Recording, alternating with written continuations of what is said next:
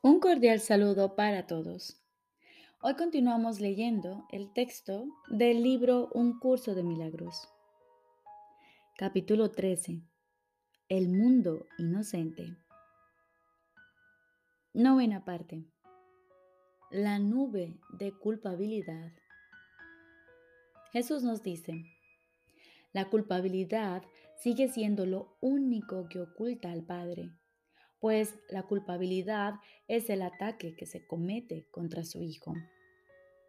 Los que se sienten culpables siempre condenan y una vez que han condenado, lo siguen haciendo, vinculando el futuro al pasado tal como estipula la ley del ego.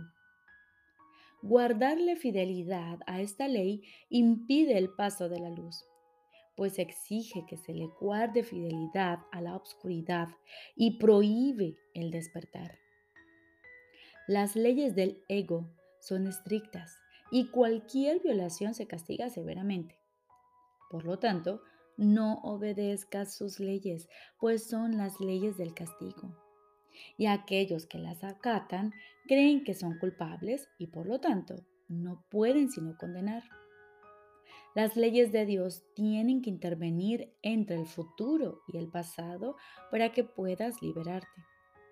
La expiación se alza entre ellos como una lámpara que resplandece con tal fulgor que la cadena de obscuridad al que te ataste a ti mismo desaparece.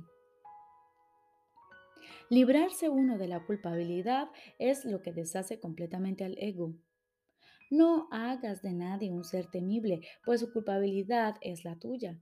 Y al obedecer las severas órdenes del ego, atraerás su condena sobre ti mismo y no podrás escapar del castigo que él inflige a los que las obedecen.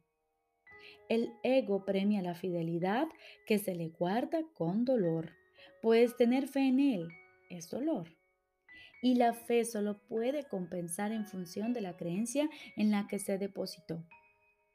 La fe le infunde poder a la creencia y donde se deposita dicha fe es lo que determina la recompensa, pues la fe siempre se deposita en lo que se valora y lo que valoras se te devuelve.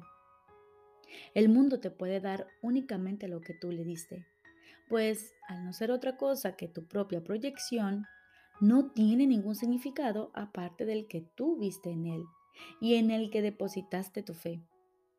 Sé fiel a la obscuridad y no podrás ver porque tu fe será recompensada tal como la diste. Aceptarás tu tesoro y si depositas tu fe en el pasado, el futuro será igual. Cualquier cosa que tienes en gran estima la consideras tuya.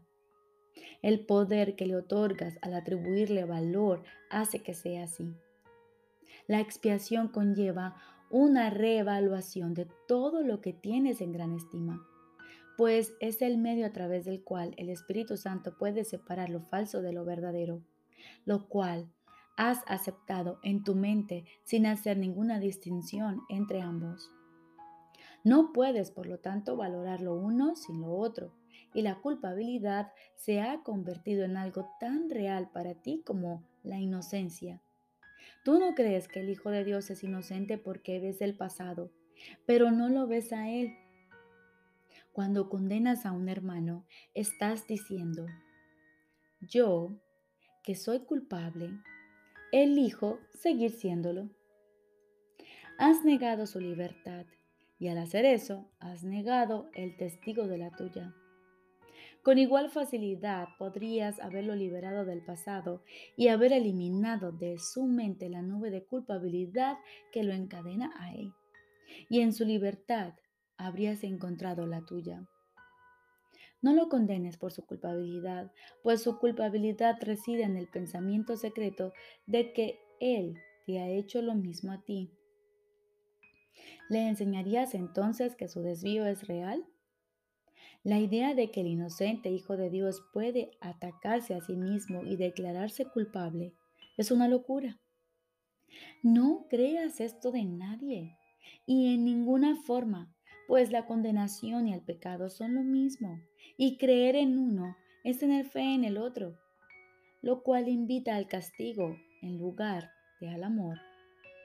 Nada puede justificar la demencia y pedir que se te castigue no puede sino ser una locura. Por consiguiente, no consideres a nadie culpable y te estarás afirmando a ti mismo la verdad de tu inocencia. Cada vez que condenas al Hijo de Dios, te convences a ti mismo de tu propia culpabilidad. Si quieres que el Espíritu Santo te libere de ella, acepta su oferta de expiación para todos tus hermanos, pues así es como aprendes que es verdad para ti. Nunca te olvides de que es imposible condenar al Hijo de Dios parcialmente. Los que consideras culpables se convierten en los testigos de tu culpabilidad y es en ti donde la verás, pues estará ahí hasta que sea deshecha. La culpabilidad se encuentra siempre en tu mente, la cual se ha condenado a sí misma. No sigas proyectando culpabilidad, pues mientras lo hagas, no podrás ser deshecha. Cada vez que liberas a un hermano de su culpabilidad, grande es el júbilo en el cielo, donde los testigos de su paternidad se regocijan. La culpabilidad te ciega, pues no podrás ver la luz mientras sigas viendo una sola mancha de culpabilidad dentro de ti. Y al proyectarla, el mundo te parecerá tenebroso y estar envuelto en ella. Arrojas un oscuro velo sobre él y así no lo puedes ver porque no puedes mirar en tu interior. Tienes miedo de lo que verías pero lo que temes ver no está ahí. Aquello de lo que tienes miedo ha desaparecido. Si mirases en tu interior, verías solamente la expiación resplandeciendo serenamente y en paz sobre el altar a tu Padre. No tengas miedo de mirar en tu interior. El ego te dice que lo único que hay dentro de ti es la negrura de la culpabilidad y te exhorta a que no mires. En lugar de eso, te insta a que contemples a tus hermanos y veas la culpabilidad en ellos. Mas no puedes hacer eso sin condenarte a seguir estando ciego pues aquellos que ven a sus hermanos en las tinieblas los declaran culpables en las tinieblas en las que los envuelven. Tienen demasiado miedo de mirar a la luz interna. Dentro de ti no se encuentra lo que crees que está ahí y en lo que has depositado tu fe. Dentro de ti está la santa señal de la perfecta fe que tu Padre tiene en ti. Tu Padre no te evalúa como tú te evalúas a ti mismo. Él se conoce a sí mismo y conoce la verdad que mora en ti. Sabe que no hay diferencia alguna entre Él y dicha verdad. Repito, Él se conoce a sí mismo y conoce la verdad que mora en ti. Sabe que no hay diferencia entre Él y dicha verdad pues Él no sabe de diferencias. ¿Puedes acaso ver culpabilidad allí donde Dios sabe que hay perfecta inocencia? Puedes negar su conocimiento, pero no lo puedes alterar. Contempla pues la luz que Él puso dentro de ti y date cuenta de que lo que te de lo que temías encontrar ahí ha sido reemplazado por el amor.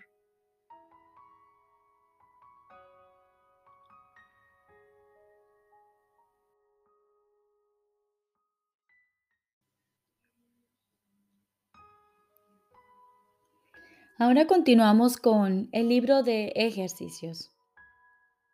Lección número 103. Dios, al ser amor, es también felicidad. Dios, al ser amor, es también felicidad. La felicidad es un atributo del amor. No se puede separar de Él ni experimentarse donde éste no está. El amor no tiene límites al estar en todas partes. La dicha, por consiguiente, está asimismo en todas partes. Mas la mente puede negar que esto es así al creer que hay brechas en el amor por donde el pecado puede infiltrarse y acarrear dolor en lugar de dicha. Esta absurda creencia pretende limitar la felicidad al definir al amor como algo limitado e introducir de acuerdo, perdón, e introducir desacuerdo en lo que no tiene límites ni opuestos. De este modo se asocia el miedo con el amor y sus resultados se convierten en el patrimonio de aquellas mentes que piensan que lo que han hecho es real. Estas imágenes, desprovistas de toda realidad, dan testimonio del temor a Dios, olvidándose de que al ser Dios amor, tiene que ser también dicha. Hoy trataremos nuevamente de llevar este error básico ante la verdad y de enseñarnos a nosotros mismos que Dios, al ser amor, es también felicidad. Tener miedo de Él es tener miedo de la dicha. Comienza tus sesiones de práctica hoy con esta asociación que corrige la falsa creencia de que Dios es miedo. Subraya asimismo que la felicidad es tu patrimonio por razón de lo que Él es. Permite hoy que esta corrección sea colocada en tu mente en cada hora de vigilia Da la bienvenida entonces a toda la felicidad que dicha corrección brinda a medida que la verdad reemplaza al miedo. Y la dicha se convierte en lo que esperas ha de ocupar el lugar del dolor. Dado que Dios es amor, se te concederá. Refuerza esa esperanza a menudo a lo largo del día y acalla todos tus temores con la siguiente expresión de certeza la cual es benévola y completamente cierta. Dios, al ser amor, es también felicidad. Y la felicidad es lo que busco hoy. No puedo fracasar, pues lo que busco es la verdad. Dios, al ser amor, es también felicidad. Y la felicidad es lo que busco hoy. No puedo fracasar, pues lo que busco es la verdad. Recordemos, lección número 103. Dios, al ser amor, es también felicidad.